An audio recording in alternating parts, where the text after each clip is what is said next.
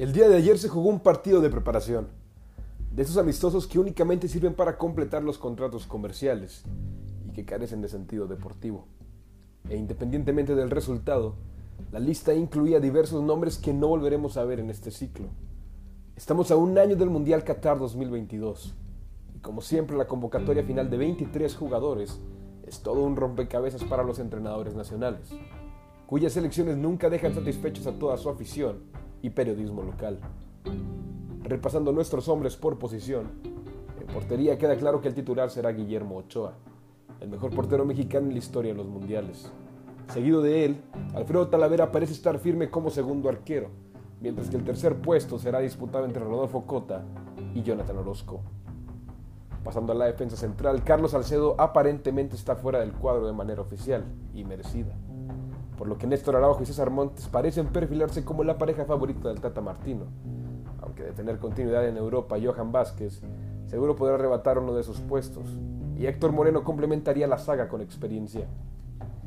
Las laterales parecen ser el punto más débil de la selección azteca. Por derecha, Jorge Sánchez le ha ganado la titularidad a Chaca Rodríguez, aunque sin consolidarse todavía ninguno de los dos, donde también ha sido probado y cumplido Cata Domínguez mientras que por izquierda incomprensiblemente Jesús Gallardo sigue sumando minutos al por mayor. Gerardo Artiaga tiene un nivel claramente mayor, pero parece estar castigado por el DT nacional. Eric Aguirre está camino a recuperar nivel después de su larga lesión, y Osvaldo Rodríguez ha sido constante en las últimas convocatorias. Llegando al medio campo, en la contención Edson Álvarez está sólido en el cuadro y un plurifuncional Luis Romo se perfila para ser su suplente. De interiores, los europeos Andrés Guardado y Héctor Herrera, con todo y la poca actividad del último, estarán sin lugar a duda y parece ser que la nueva dupla de Sebastián Córdoba y Charlie Rodríguez finalizarán dichas posiciones. De existir un espacio más sería peleado entre Jonathan Dos Santos y Orbelín Pineda, quien ha cumplido en esa y otras posiciones más ofensivas. Y así es como aterrizamos en la zona más popular del fútbol, la delantera. Como nueves es evidente que a Martino únicamente le interesan tres jugadores, Raúl Jiménez, Rogelio Funes Mori y Henry Martín. Difícilmente un cuarto tendrá oportunidades reales. Mientras que en los extremos, por derecha por lo pronto Tecate Corona lleva la titularidad, que detrás de él se encuentra Aurelio Altuna y el recién recuperado Diego Laines. Y por derecha el queridísimo Chucky Lozano será titular siempre, siendo bien cubierto por el talento de Alexis Vega. De solo entre estos 31 jugadores mencionados es prácticamente un hecho que surgirán los 23 elegidos para el Mundial 2022. Este simple aficionado considera que hay unos nombres que faltan y otros que sobran. Pero desde un punto de vista realista se está consciente de que estos y solo estos futbolistas tienen posibilidades de viajar a Qatar. Solo estos futbolistas tienen posibilidades de cumplir un sueño más. Solo estos futbolistas tienen posibilidades para cumplir la eterna misión de llegar como mínimo al quinto partido.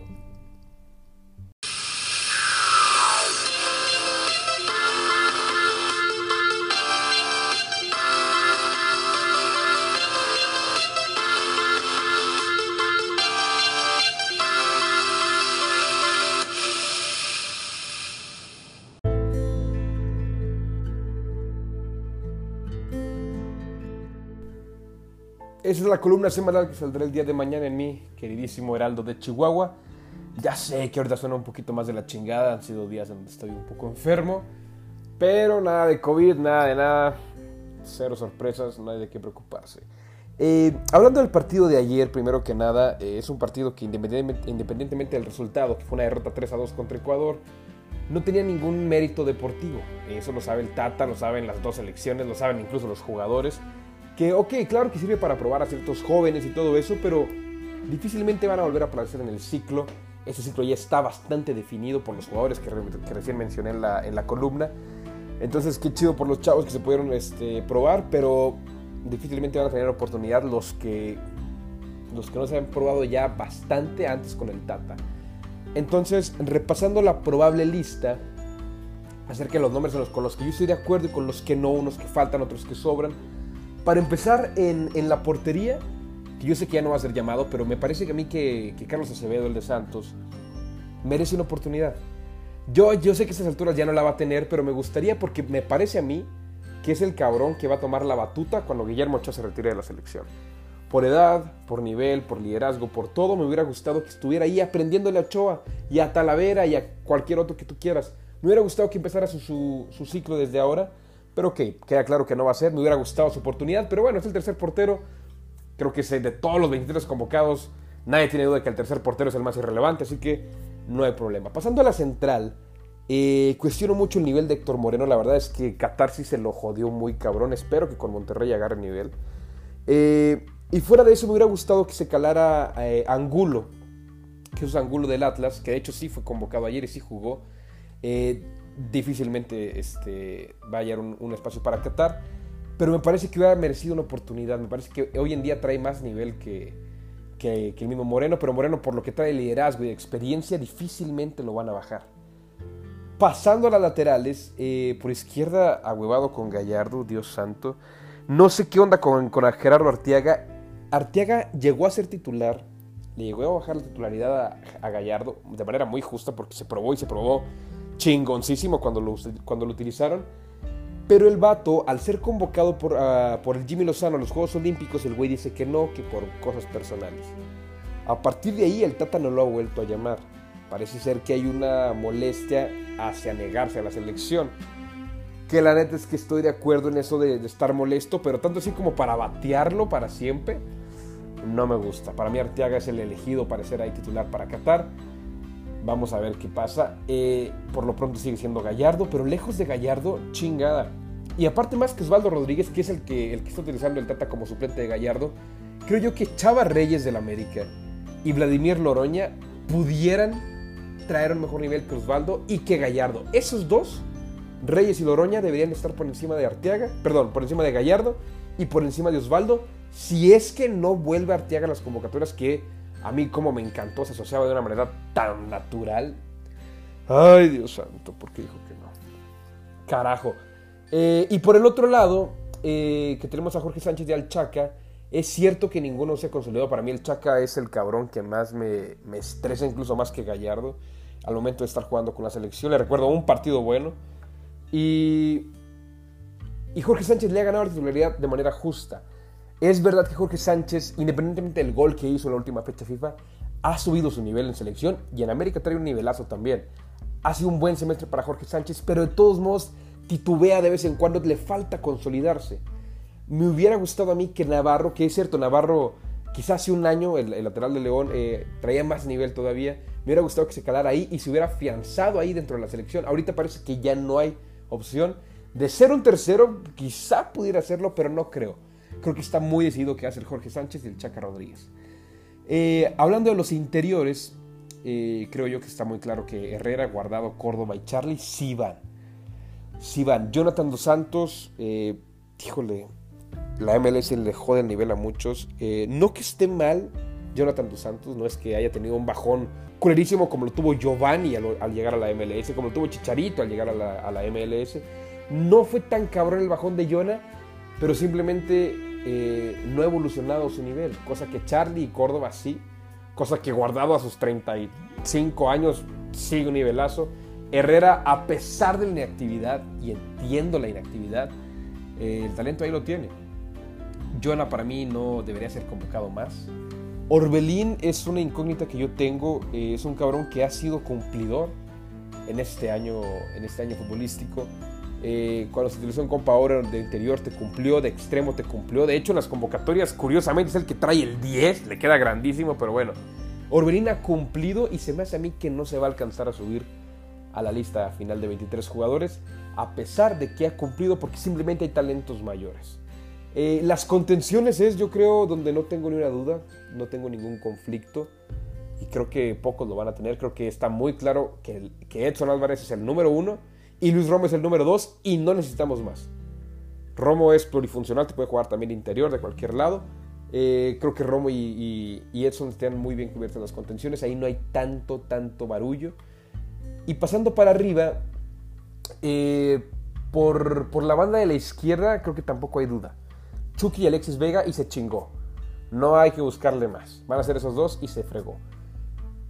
Por el otro lado hay tres jugadores. El Tecatito Corona, que ok, está en Europa, lo que tú quieras, pero carajo, esta última fecha FIFA, de hecho toda la, el eliminatoria mundialista que llevamos hasta ahorita se ha quedado corto. Quizá uno o dos partidos cumplidores, pero hasta ahí. Atrás de él está Antuna, que le encanta tanto a Martino. Y atrás está Diego Lainez, que ya se recuperó. Vamos a ver qué tanto juego, qué tantos minutos tiene con el Betis. Pero eso va a estar peleadísimo y se me hace que nomás la van a pasar dos a la convocatoria. Y lo mismo me pasa con los nueves. Tenemos a tres. A Jiménez, que está subidísimo, Funes Mori y Henry. Parece que prefiere a Funes Mori sobre Henry. Con todo y que en la fecha FIFA, cuando faltó Jiménez, Funes Mori fue el titular y el que se mostró mucho mejor fue Henry. ¿Por qué creo que van a ir nada más dos de esos tres? Por simple, digamos, eh, ¿cómo decirlo? Lógica futbolística. Te puedo decir que van los tres nueves, pero entonces irían nomás un interior por un lado, o nomás un, un extremo por un lado, o, qué onda. Eh, yo sé que ahorita el fútbol moderno es muy polifuncional, difícilmente va a haber un jugador que nomás se cumple en una zona, pero dejando eso de lado, el equilibrio es el equilibrio. Recordemos la lista de Juan Carlos Osorio, no tenía ni pies ni cabeza, eran un chingo delanteros, eran un chingo de medios, eran como dos defensas, o sea, el equilibrio dentro de las, dentro de las convocatorias es algo real. Me encantaría que fueran los tres nueve, me encantaría que fueran los tres extremos por derecha, pero luego a quién le vas a recortar.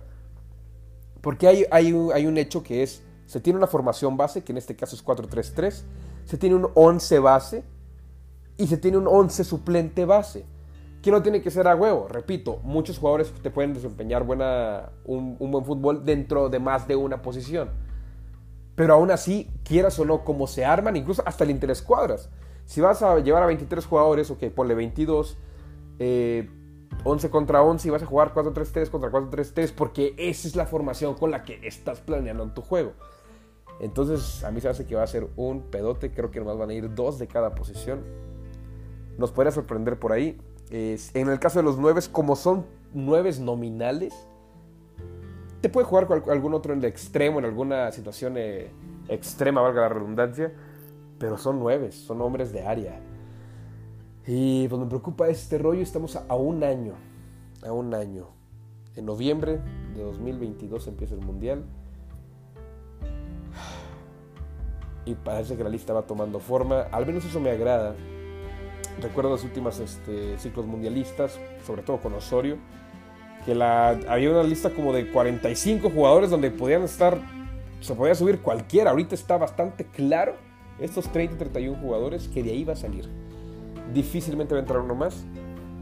Y bueno, a esperar la próxima fecha FIFA con toda la, con toda la, garra mexicana. Eh, se, nos viene eh, se nos viene Estados Unidos, perdón, el clásico de CONCACAF. Y a partir de ahí, vámonos. Se viene lo bueno, se viene la segunda vuelta de las eliminatorias. Y esperar a ver qué pasa. En otras noticias, hoy es la final de CONCACAF Champions, América contra Monterrey. Yo sí me espero un duelazo. Monterrey viene en un bajón horrible, cuatro partidos seguidos perdidos. América viene en una buena racha, cuatro partidos ganados seguidos. Pero es contra Monterrey, en Monterrey, con la afición de Monterrey. Yo creo, o al menos espero, que Monterrey se crezca en ese partido. Porque si viene jugando como. Si va a jugar como viene jugando y América llega a jugar como llega ganando, no va a haber final. Pero yo espero que sí vaya a final. Eh, espero un despertar de los regios. Y hasta aquí mi reporte. Yo soy Mario Lobo. Me pueden encontrar en Twitter e Instagram como arroba Mario Ramírez. Y pueden encontrar a la futbolista como arroba la futbolista con Z. Yo los amo. Lobo.